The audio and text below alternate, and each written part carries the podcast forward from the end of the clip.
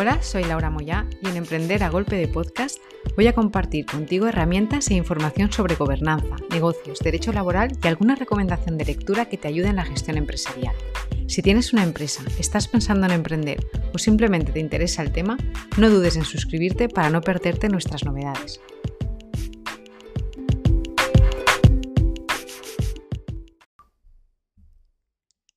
Hace unos meses se celebraba en Valencia un congreso internacional en el que, a través de diferentes mesas de debate, se abordaba la jornada laboral de cuatro días. Debemos partir que la duración máxima del tiempo de trabajo efectivo en nuestro ordenamiento jurídico va referida a la jornada anual, consensuada en 1.826 horas y 27 minutos. Esta duración máxima se puede ver reducida por la negociación colectiva. Esto explica que en muchos convenios nos encontremos con jornadas anuales de 1.780 horas o 1.752, por poner un ejemplo. La jornada semanal de 40 horas de trabajo efectivo es la que resulta de promedio, pero ello no quiere decir que esta duración semanal no pueda ser inferior, acudiendo a la distribución irregular de la jornada y respetando siempre los descansos mínimos y las vacaciones anuales. Por lo tanto, desde mi punto de vista, con una buena organización del tiempo, podemos llegar a disfrutar de una jornada semanal de cuatro días, sin pérdida de retribución y sin reducción de jornada y no necesariamente trabajando 10 horas diarias durante cuatro días, ya que esta situación podría llegar a penalizar la productividad y la eficacia y eficiencia de las personas trabajadoras. Como os decía al inicio, el Congreso Internacional abogaba por una semana laboral de cuatro días, y en ese contexto se publicaba la Orden 7 del 2022 de 16 de junio de la Consellería de Economía Sostenible, Sectores Productivos, Comercio y Trabajo de la Generalitat Valenciana, que va un poco más allá. Esta orden apuesta no solo por una jornada semanal de cuatro días, sino que lo hace por las 32 horas semanales, sin pérdida de retribución económica. En otro episodio abordaré el detalle de la norma, pero hoy he tenido la oportunidad de compartir las inquietudes profesionales que este debate está generando con un invitado muy especial, Gustavo Lubián. Permitidme que se presente el mismo, si bien yo solo os diré que es una persona que tiene magnetismo y un gran comunicador, un apasionado de las personas y del buen uso de los recursos que tenemos a nuestro alcance. Os dejo con nuestra conversación. Espero que la disfrutéis.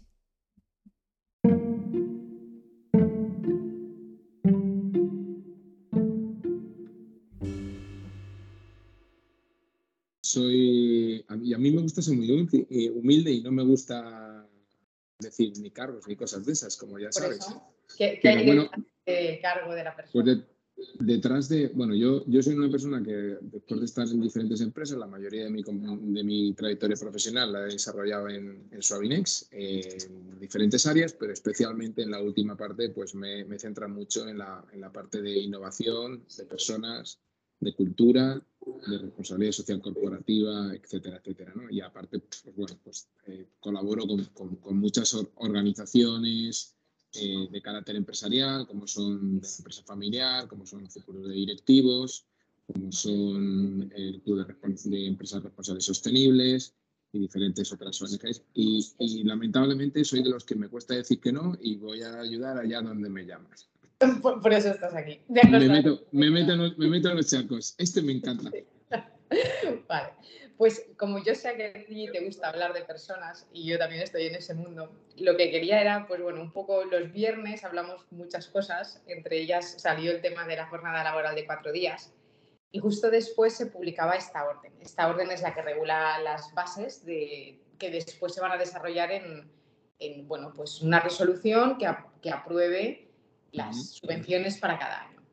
Entonces, siempre hemos hablado de cuatro días, pero es verdad que la norma no dice cuatro días, dice 32 horas, eh, 30, sí, de 32 horas en la semana, con lo cual también creo que nos permite cierta flexibilidad respecto a lo que pensábamos, porque el, el, objetivo de la norma es racionalizar horarios y conseguir que se haga un uso más eficiente del tiempo. Yo a priori no lo veo mal, lo que pasa es que ese tiempo lo tienes que utilizar bien. Si al final tú tienes más horas al día para perderlas, pues muy útil esta, este objetivo no va a ser. ¿Tú crees que realmente mm, trabajar menos horas nos va a hacer más productivos? Eh, la, productividad es algo que, está dentro de la fórmula del tiempo, pero, pero restar tiempo no tenemos que saber que, que, tenemos que añadir algo a la fórmula para que la productividad no, no se pierda. ¿no? Es decir, la productividad es capacidad de trabajo durante un tiempo determinado. ¿Cuál? Hay ahí como una especie de multiplicación. ¿no? La capacidad de trabajo depende de otros muchos aspectos y otras muchas variables. Yo creo que nos estamos centrando única y exclusivamente en restarle un poquito de valor a la parte del tiempo y queremos simplemente compensar el dinero sin mover ninguna de las otras variables que están ahí. Y desde mi punto de vista, eh, la productividad de las personas hoy por hoy, con la estructura que tienen y las capacidades que tienen, va a seguir siendo la misma. Mm. Otra cosa es cómo se organicen, pero no pensemos que porque le quitamos tiempo aumentamos la productividad. La productividad es un, un concepto que es mucho más amplio y depende de muchas más variables. ¿Crees que... La productividad de una persona, eh, digamos, discúlpame, si en una hora soy capaz de hacer X, esa es mi productividad. La suma de horas aumenta mi productividad en, ese espacio de tiempo, ¿no? Es la capacidad de trabajo en ese espacio de tiempo. Pero la productividad es lo que yo soy capaz de hacer en determinados aspectos, ¿no? Y eso, si ya metemos variables de que una persona que a veces es polifacética o que tiene diferentes funciones, y la productividad en una no es la misma que en otra, porque a lo mejor no tiene ni las mismas capacidades, etcétera, etcétera. Cuando nos metemos en el mundo de grupos de trabajo, que es en lo que deberíamos de estar, todavía se vuelve más complejo. Hmm. ¿Y tú crees que sustituir eh, esa red, porque el objetivo de esta norma es que el trabajador no pierda capacidad adquisitiva, va a cobrar lo mismo que si trabajara 40, eh, pero la empresa ve compensadas, entre comillas, esas, esa reducción de jornada del 20% con una cantidad económica que la Consellería eh, va a facilitar a las empresas que se acojan a esta medida. ¿Crees que medir la productividad de las empresas vinculado al hecho de obtener subvenciones o em, esa, no sabría cómo definirlo, pero al final, esa trayectoria empresarial o esa pervivencia empresarial a costa de las subvenciones es viable en el tiempo? Yo creo que, una subvención en la mayoría de las ocasiones no suele tener sentido. Y yo, por mi formación en, aspectos de innovación, eh, en esto nos estamos encontrando ante una transformación social, una transformación de la manera de trabajar. Y como toda transformación, eh, como cada, esto es un test. Y yo creo que primero se tiene que hacer un, test adecuado. Tenemos que tener eh, suficiente información para entender cuáles son las diferentes circunstancias que afectan a los diferentes colectivos. Porque cuando hablamos del trabajo en una empresa, no nos olvidemos, y sobre todo en las industriales y comerciales, eh, que hay puestos de trabajo de todo tipo entonces, este tipo de cosas eh, pues afectan a muy diferentes eh, aspectos de las familias que trabajan allí. Eh, me refiero a que no es lo mismo para una persona totalmente joven que acaba de empezar, que una persona que acaba de tener familia, que una persona que ya pues, lleva mucha trayectoria. Son circunstancias totalmente distintas. Y el hecho de que el Estado subvencione una pérdida de capacidad adquisitiva no va a ayudar a que mejore la productividad. Es decir, si estamos hablando de productividad, hay otros muchos aspectos a los que tenemos que, acudir, como decía antes. Entonces, fundamentalmente, eh, yo creo que la productividad atiende a procesos organizativos, a una reestructuración de cómo se hacen las tareas, de sacar más provecho a aquellas empresas que sabemos que no lo han hecho todavía a la digitalización. Es decir, el problema que yo, por ejemplo, veo en muchas empresas es que han digitalizado, o ellos creen que han digitalizado, introduciendo herramientas eh, informáticas, pero que no han cambiado ni la cultura ni la forma de trabajar. Que eso es lo que realmente aumenta la productividad. Entonces, si, si una empresa está en el estadio en el que tiene la capacidad económica para hacer esas inversiones, tanto de tiempo, de formación y de y transformación cultural y organizativa, ¿Se puede permitir un, cambio de reducción de jornada laboral? Yo creo que sí. Y si ha conseguido hacer eso, no necesita una subvención. El problema está en, que mm, estamos tratando de resolver las cosas con dinero cuando lo que no hemos sido capaces es de ayudarlo con todo lo que habían de inversiones en, como decíamos, en tecnología, digitalización y cambio cultural.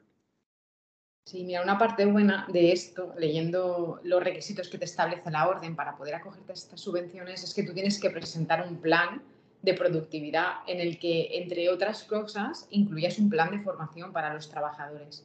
Entonces, si esto lo llevamos a tal como dice la norma, con los requisitos que te marca de márcame unos hitos o unos indicadores que luego vas a medir para comprobar si realmente hemos mejorado en, productividad y eficiencia de las personas trabajadoras, si esto ha supuesto mayor rentabilidad o mayor eh, volumen de negocio.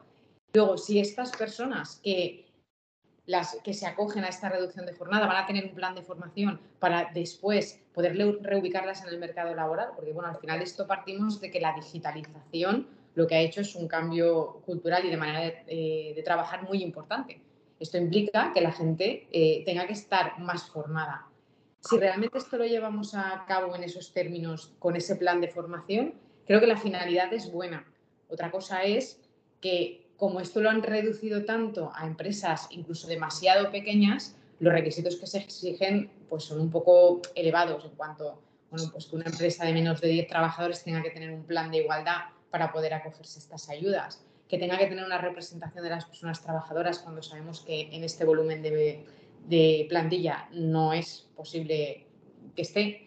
Claro, existe una sobrecarga burocrática que lo que está haciendo es, bueno, vamos a hacer un estudio de productividad, vamos a utilizar a las empresas como conejillos de indias y ver si realmente esto es posible. Y cuando antes había una jornada de 48 horas semanales, que cuando pasamos a 40 nos parecía una barbaridad, los funcionarios después pasaron a 35, si ahora realmente estamos barajando bajar a 32, realmente eso es viable. Bueno, es, yo veo que es un estudio en el que la carga burocrática la tiene la empresa. No sé si lo compartes. Totalmente, a ver, lo, que, lo que tú bien sabes es que primero da la sensación de como que el foco de la subvención se ha llevado a la empresa pequeña porque es más como políticamente aceptable, ¿no? y como que las compañías grandes no, no, no, deben de tener el mismo problema. Pero lo curioso es que aquello que se exige, que es como tú dices, que es la medida de la productividad, eh, Laura, tú conoces bastantes empresas de determinado tamaño muy superior a este, en el que, como tú bien sabes, lo que es el, el plan de seguimiento de, de, evaluación de los trabajadores muchas veces deja mucho que desear y está muy lejos de lo que es medir su productividad. Es decir, ya es que haya cumplido tres o cuatro objetivos y que se haya tenido una serie. Y si hay eso, pues te das con un canto en los dientes. Empresas que tengan una evaluación de 360, ya, pero que haya una medición de productividad por empleado, eso son un trabajo muy grande. Eso estoy convencido que sería duplicar el, el o, incrementar de una manera bastante importante los, los equipos de personas en las empresas.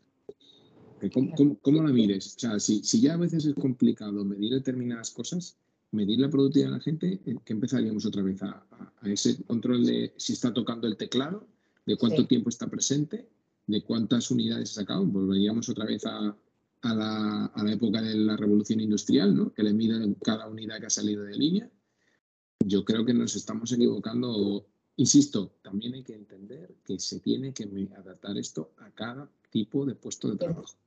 Claro. Sí, mira, al hilo de lo que estabas diciendo, yo creo que realmente sí que estamos volviendo hacia atrás, ¿no? Se habla mucho de la flexibilidad, de la confianza en, en, los equipos, pero en cambio, hace unos años cuando se instauró el registro de jornada para comprobar que no se hicieran horas extras, lo que estamos es volviendo a, a premiar el presentismo. Ahora, con este tipo de cosas vinculadas a la productividad, a la medición de tiempos, de, capacidad de, producir, es como volver hacia atrás, ¿no? Entonces, no, entiendo muy bien cuál es el objetivo de, estas cosas cuando si lo que queremos es más flexibilidad, equipos más líquidos y que realmente exista más confianza, cada vez existe más control sobre, sobre el trabajo de las personas. Entonces, es un poco contradictorio, creo yo. A mí me parece que, esto se tenía que haber planteado como un test en el que la subvención no fuera, no fuera por delante. Es decir, yo creo que se tenía que haber planteado como un test eh, no totalmente a nivel nacional, sino que creo que si, si, el Ministerio de Industria se tomara esto en serio, tenía que haber cogido eh, pues, alianza con determinadas eh, industrias de diferente tipo, que tuvieran suficiente diversidad como para probar todo eh, controlarlo, eh, hablarlo con los trabajadores, porque muchas veces hay veces que da la sensación de que se hace de, espaldas a los dos, los trabajadores. Hay, habrá personas que no quieran eh, perder capacidad adquisitiva y que no querrán estar pendientes de si su empresa eh, consigue o no consigue la subvención, porque esto es como todo, es que luego de pronto a lo mejor resulta que tú empiezas a hacerlo, cargas con esto y si no te dan final subvención, la empresa se vuelve a cargar y, y, y, quien termina pagando todo. Entonces, desde mi punto de vista, esto tendría que tener una gestión moderna. El Estado tomando un test en a esto y teniendo el suficiente Big como para saber realmente cuál es el incremento de productividad y entonces hacer esta norma hacer la ley y plantearlo. Y a lo mejor se da cuenta de que no pasa por dar dinero, sino que pasa por reforzar otro tipo de cosas. Claro, claro. De hecho, ahí sabemos que hay ejemplos de empresas que han intentado hacer una prueba piloto, como ha sido Telefónica o Desigual. Parece ser que no ha tenido la, acogida que se esperaba. ¿no? las personas que se han acogido a este tipo de reducción, que no lleva una reducción total de salario, si una parte, pero parece ser que no, que no, no, les ha gustado, ¿no? Y a pesar de que luego en prensa lees que la gente, eh, que la gente más joven, ¿no? Las generaciones más jóvenes apuestan muchas veces por menos salario, pero más, más calidad de vida. Y la realidad nos demuestra que no es así. O sea, que cuando se hacen experiencias piloto parece que no, no está mucho por la labor. Claro, y, ten en cuenta que luego hay, hay sectores, o sea, Telefónica probablemente tendrá una parte de la plantilla que es que Telefónica no, no, puede hacer un switch off en ningún momento, con lo cual que tú de pronto le quites un porcentaje importante de, de su capacidad de trabajo en general, de todo su personal, eh, en, términos globales es muchísimo. Entonces, eh, ¿qué pasa? Que, que, reestructurar todo eso tiene su, su tiempo. Que tú de pronto a la mañana eh, quites cinco horas de cuántos empleados tiene Telefónica Creo que eran 18, una barbaridad. Pues multiplica, multiplica eso por eso, todo ese trabajo, ¿qué lo vas a hacer? ¿Porque te lo subvencionan? No, ¿verdad? No, no. Además, el importe de la subvención tiene un tope máximo que son 200.000 euros, con lo cual eh, en una plantilla así tienes que estar pipas. Es, es, que es que ridículo. Al final te tienes que dar cuenta de que dices tú, bueno, es que lo que quiero hacer es, a ver, yo creo que hay, hay que trabajarlo desde otro lado. Yo creo que siempre hemos hablado de que es una, cuestión de, cultura, de organización, de entender lo que es la digitalización, de enfocar muy bien las inversiones, de tener las buenas infraestructuras. Eso ayuda a la, a la productividad de las empresas. Entonces eso permite que la gente viva de otra manera distinta. Vale, pues para cerrar, eh, dime cuáles serían las tres o cuatro claves que debería de tener en cuenta una empresa a la hora de plantearse esta mejora de productividad vinculada a la reducción de horario. Si crees que hay alguna clave que se pueda destacar. Vale. A ver, yo lo primero de todo, yo creo que esto es fundamental. No olvidemos quién es el, quién es el, destinatario de esto. Es la calidad de vida de los empleados de una empresa. Y el primero que, con el que hay que sentarse, preguntarle y entenderlo en cada uno con sus, con sus equipos es hablar esa conversación, yo quiero, de una manera abierta para entender cómo lo ven ellos y, cómo, y cuáles son sus verdaderas necesidades. Eso es lo fundamental. Si, tú no tienes claro, lo segundo, creo que tienes que también hacer una reflexión eh, interna de qué es lo que te supone a ti como empresa y como organización en los diferentes, en los diferentes sitios. Y con esas dos informaciones, entonces yo creo que es, es un plan de trabajo que, que, no se puede hacer de la noche a la mañana. Creo que estamos acostumbrados a decir, no, a partir de mañana la jornada es de 35 horas, no sé, o de 32, no señores. Después de haber escuchado, después de haber hecho eh, un análisis de la empresa, tenemos un plan a, no sé, uno, dos, los años que sean suficientes, como para que vayamos transicionando esto en la obligación de que la compañía mantenga su sostenibilidad y segundo, que los empleados estén, eh, consigan esa conciliación y esa calidad de vida que vamos buscando pero, pero que queramos que tal día empieza y porque hemos obtenido una subvención empecemos a partir de ahora, es un error. Con lo cual son eso, comunicación con empleados, análisis internos y luego planificación de la transición. Perfecto, pues muchísimas gracias por tu tiempo. Espero que realmente alguien coja estas ideas y, y, sirva para que realmente cuando se dictan las normas no se hagan pensando en ciertos colectivos que yo creo que al final cuando uno crea la, norma está pensando en, empresas determinadas y, lo que se tiene que hacer cuando se legisla es que sea accesible por lo menos a la, gran mayoría del tejido empresarial y que sea adaptable a las circunstancias de cada empresa. Totalmente de acuerdo, Laura. Pues muchas gracias por tu tiempo. Muchísimas gracias a ti. Ha sido, ha sido un placer conversar contigo.